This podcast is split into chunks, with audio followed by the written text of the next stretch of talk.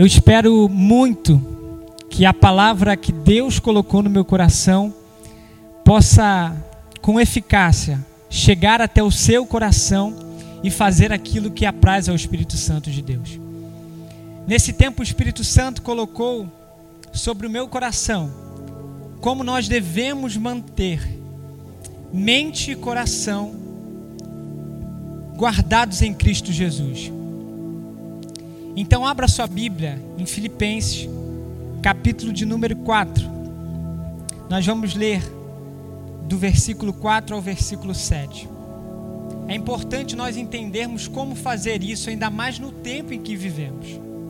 A palavra do Senhor diz assim: Paulo escreve o seguinte: Alegrem-se sempre no Senhor. Repito, alegrem-se. Que todos vejam que vocês são amáveis em tudo que fazem. Lembre-se de que o Senhor virá em breve.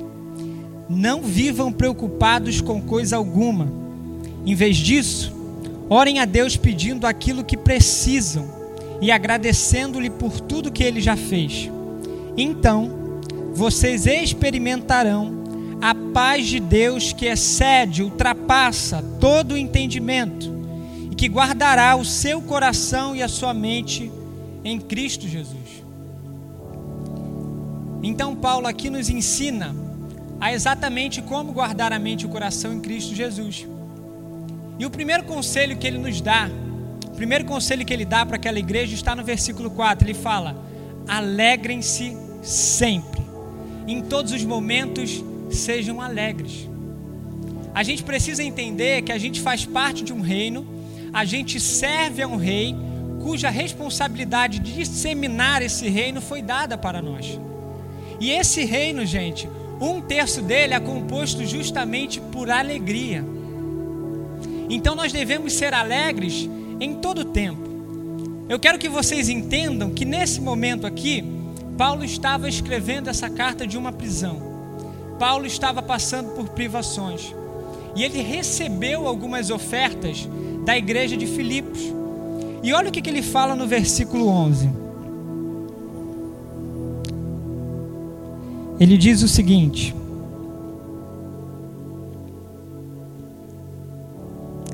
Não estou dizendo isso porque eu estou necessitado, pois aprendi a adaptar-me a toda e qualquer circunstância. Sei o que é passar necessidade e sei o que é ter fartura. Aprendi o segredo de viver contente com toda e qualquer situação. Seja bem alimentado, seja com fome, tendo muito ou passado necessidade. Tudo posso naquele que me fortalece. Eu quero que você entenda uma coisa. Paulo está encorajando o povo, seja em qualquer situação, a você ser alegre. Não importa o que você está passando.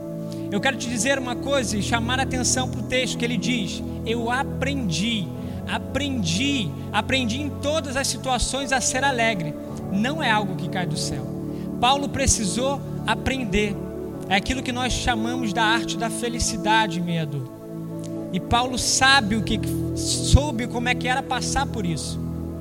E ele encorajou aquele povo a fazer isso.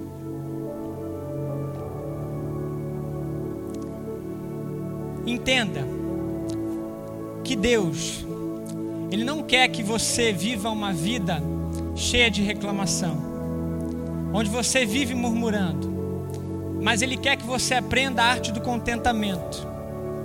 E é nessa arte onde, em todas as circunstâncias, Deus fala com o seu povo, seja nas circunstâncias ruins ou boas, Jesus vai utilizá-las para te ensinar alguma coisa. Paulo escreve aos Romanos o seguinte: Todas as coisas cooperam para o bem daqueles que amam a Deus. Sejam essas coisas boas ou ruins, se você ama a Deus, essas coisas vão cooperar para você. São todas as coisas que cooperam para o bem daqueles que amam a Deus. Mas talvez você esteja pensando, que está muito difícil. E é difícil em todas as situações.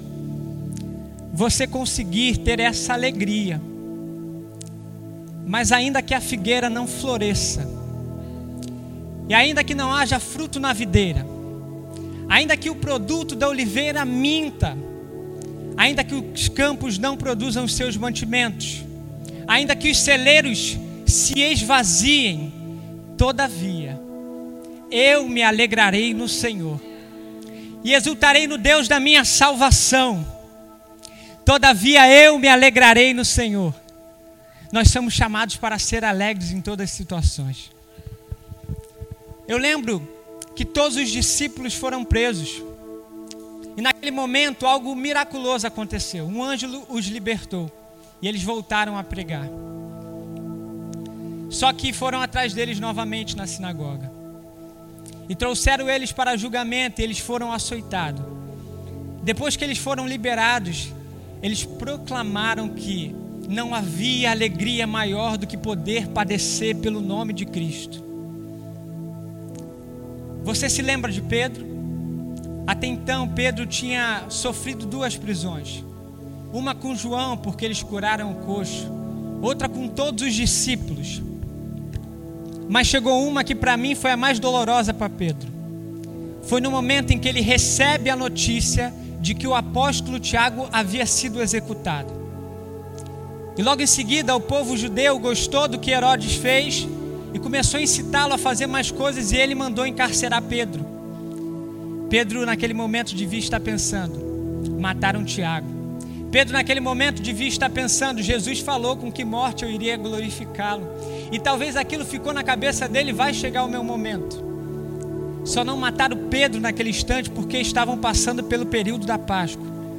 E não era comum matar alguém na Páscoa. Então eles estavam esperando esse tempo passar para poder levar Pedro a julgamento e matá-lo. Mas deixa eu te dizer uma coisa. Pedro estava naquela prisão na última noite. No dia seguinte, ele iria ser julgado. Foi um anjo libertá-lo. A igreja orava por Pedro. E naquele instante, sabe como é que o anjo encontrou Pedro? Pedro estava dormindo. Agora você imagina como alguém sabendo que iria morrer no dia seguinte, conseguiria dormir? Só aquele que consegue experimentar a paz que excede todo o entendimento. Só aquele que consegue experimentar descanso em Jesus. Foi necessário o anjo que foi buscá-lo tocar ao lado porque Pedro estava dormindo. Ei Pedro, acorda, eu vim te libertar.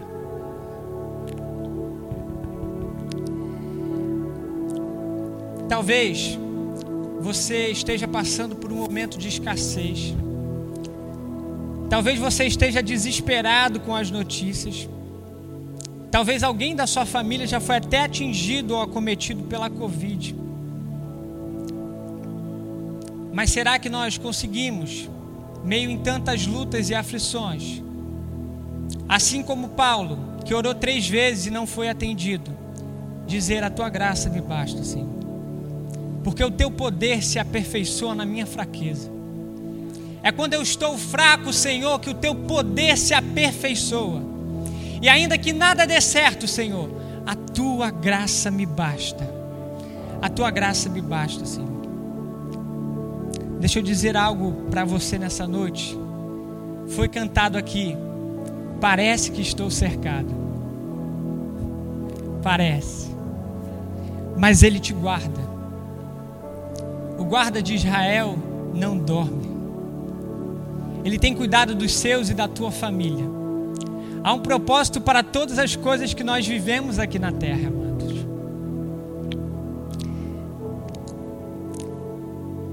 Eu quero te lembrar de outra coisa que o apóstolo Paulo fala para mantermos a mente e o coração em Cristo Jesus. Ele diz para que seja notório em nós o amor, que todos consigam ver quanto nós somos amáveis. E nada mais real de que você viver isso nesse momento, nesse momento em que o mundo lá fora está desesperado, com medo, buscando uma resposta, e a resposta é Jesus. Só que quando eles procuram Jesus, eles vão encontrar você, e eles precisam ver Jesus em você. por tudo, por tudo, por tudo que você vai fazer, em tudo que você fazer, faça com amor. É necessário haver amor. Não adiantaria eu vir aqui pregar para vocês se eu não estivesse fazendo isso em amor a Deus e amor a todos vocês. Não adiantaria todo mundo se equipar e vir aqui gravar para que a igreja continuasse pregando a palavra de Deus se ninguém estivesse aqui por amor. O amor que deve te motivar. Você pode fazer o que for, sem amor, de nada adianta. Então, esse é o momento de você ser resposta em amor para as pessoas. Outra coisa que ele fala e que nos assegura que Deus cuida de nós é que nós não devemos nos preocupar com coisa alguma. É Ele que veste os lírios do campo, é Ele que dá o alimento para os passarinhos, quanto mais para você. Às vezes nós limitamos esse cuidado de Deus ou nós não conseguimos compreender, mas Ele é verdadeiro. Ele há de suprir todas as suas necessidades. E não vai ser diferente com você. Ele cuida de você. Deixa eu te dizer uma coisa. As provações existem. No mundo tereis aflições mas tem de bom ânimo, seja alegre, pois eu venci o mundo. As provações, elas não vão vir para te quebrar, mas elas vêm para te moldar. Elas vêm para te aperfeiçoar em Cristo Jesus. Comparando agora as aflições com a alegria, eu posso te dizer uma coisa: você tem que ser alegre em tudo mas a alegria é uma falsa mestra. Você não vê a Bíblia dizer a alegria produz, mas você vê a Bíblia dizer a tribulação produz. Então, é nesse momento, são nesses momentos que Deus quer falar algo com você, que Deus quer te ensinar algo. Então pare nesse momento e pense o que Deus quer falar conosco. Ele quer falar sobre comunhão. Ele quer falar sobre conhecimento, quer falar sobre secreto. Ele quer falar sobre amor. Ele quer falar tantas coisas com a gente. Então se desligue um pouco das coisas que te, que te, te afastam e se concentre naquilo que Ele quer te ensinar. Não é à toa que Salomão diz que há muito mais valor num funeral do que em uma festa. Há muito mais o que se aprender num momento de dor do que num momento de felicidade. Esse é um momento de aprendizado. Corra aos pés do Senhor para saber o que Ele quer que você aprenda.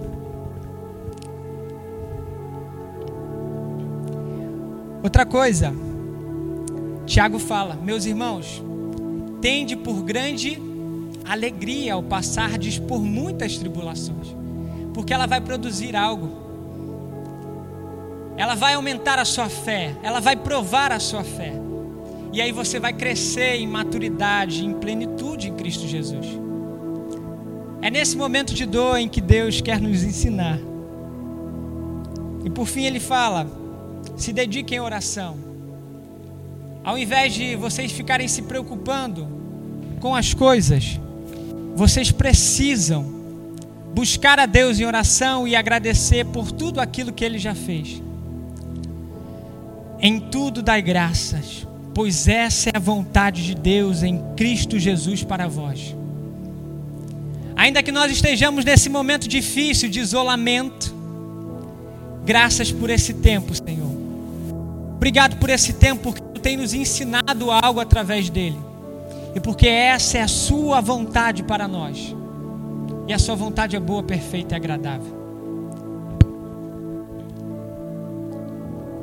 Eu quero compartilhar algo interessante, porque talvez o nosso maior problema nesse tempo é porque nós estamos vivendo um tempo onde nós estamos tendo uma enxurrada de informações sobre a nossa vida.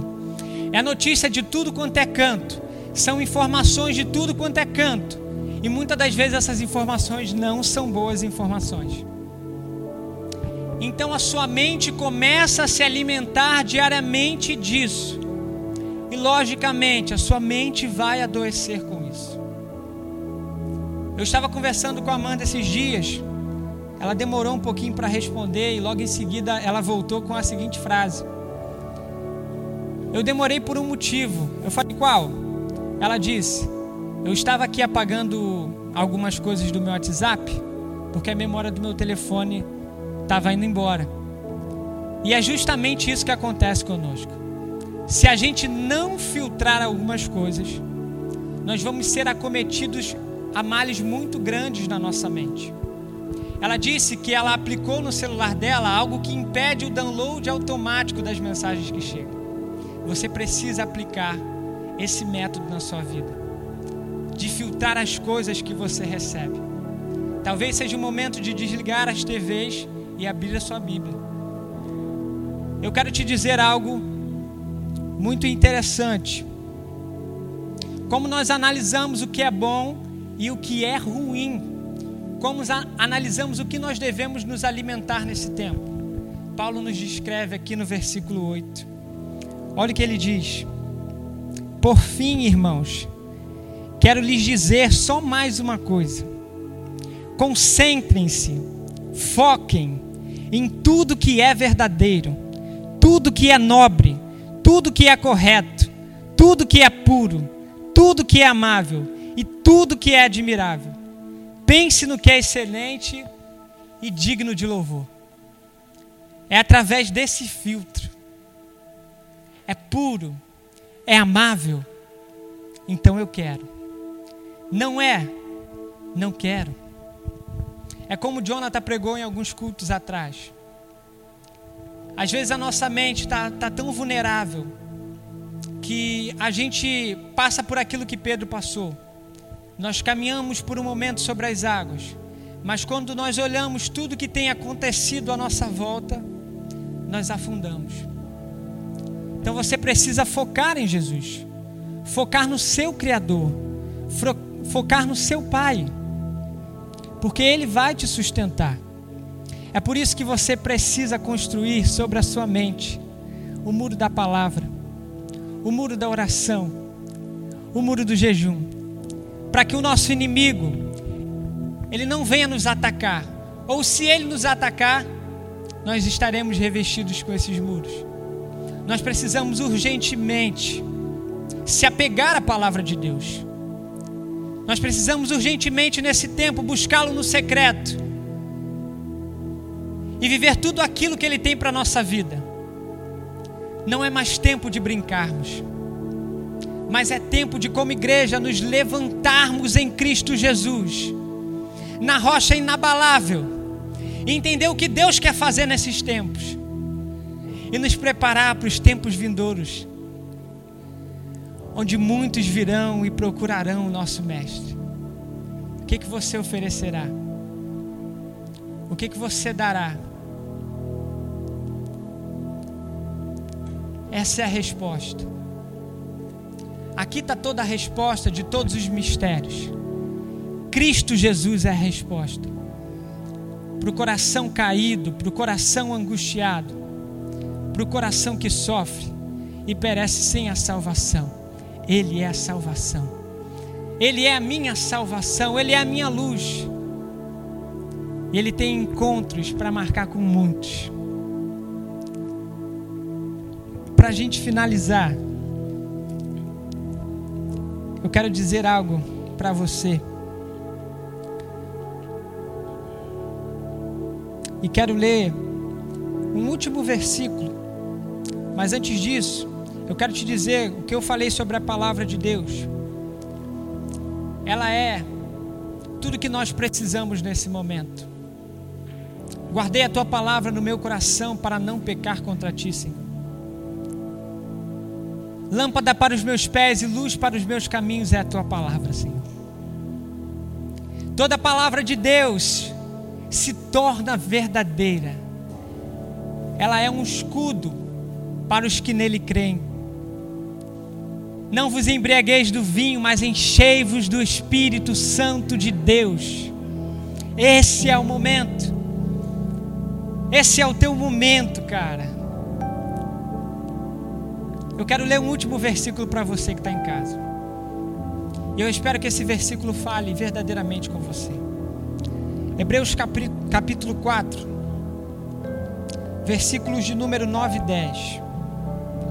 O autor aos Hebreus diz o seguinte: Assim ainda resta um descanso sabático para o povo de Deus. Pois todo aquele que entra no descanso de Deus também descansa das suas obras, como Deus descansou das suas obras também. Eu quero te dizer que o sábado, o sábado da lei apontava para Cristo, porque em Cristo se consumam todas as coisas, e o fim da lei é Cristo. Portanto, o descanso do sábado apontava para Jesus, que é o seu descanso. E você que entende isso, sabe que Ele é o descanso, porque um dia Ele ministrou sobre a vida dos seus discípulos: Vinde a mim, todos que estáis cansados e sobrecarregados, e eu lhes darei descanso. Você que me ouve, você que entendeu que Cristo Jesus, Ele se tornou humano, Ele tinha a natureza de Deus, mas não teve por usurpação ser igual a Deus, antes Ele se humilhou, Ele tornou-se semelhante aos homens, Ele em tudo foi, tentado, mas em nada pecou. Ele aguentou uma morte de cruz, que era para você e para mim. Ele foi humilhado, escarnecido, cuspido e sofreu até a sua morte. Mas não foi o sofrimento que o fez morrer. Ele se entregou voluntariamente. Pai, te entrego o meu espírito. Estavam todas as coisas consumadas. Logo após, veio um soldado e furou o seu lado. E saiu água e sangue. A água é a nossa vida agora através do Espírito Santo de Deus. E o sangue é aquele que te purifica e justifica. Eu te convido a aceitar esse Senhor que te justifica com a sua morte. E se você entendeu isso, eu te confio esse descanso. Eu não vou te prometer coisas boas, mas eu vou te prometer o descanso. Vai ter aflições, mas no meio da aflição vai ter descanso. Vai ter paz que excede todo o entendimento. Portanto, se você entende que esse é o momento, coloque a mão no seu coração daí onde você está. E ora assim comigo, Senhor. Eu entendi o que foi pregado nessa noite. Eu entendi que o teu filho fez todas essas coisas para me salvar. Me salvar do pecado, me salvar da morte. E eu aceito como meu único e suficiente Salvador. Espírito Santo de Deus, faça morada em mim. Eu te convido nesse momento, Espírito Santo. Viva dentro de mim Crie em mim um coração puro, um coração reto, um coração disposto a te adorar. E renove em nós, Senhor, a alegria da tua salvação. Eu sei que muitos que estão me assistindo aí estão no momento de tristeza. Mas o Senhor é a nossa alegria. E nós vamos passar por esse momento. O Senhor é a nossa força. O Senhor é o nosso escudo. O Senhor é o nosso socorro bem presente na hora da angústia.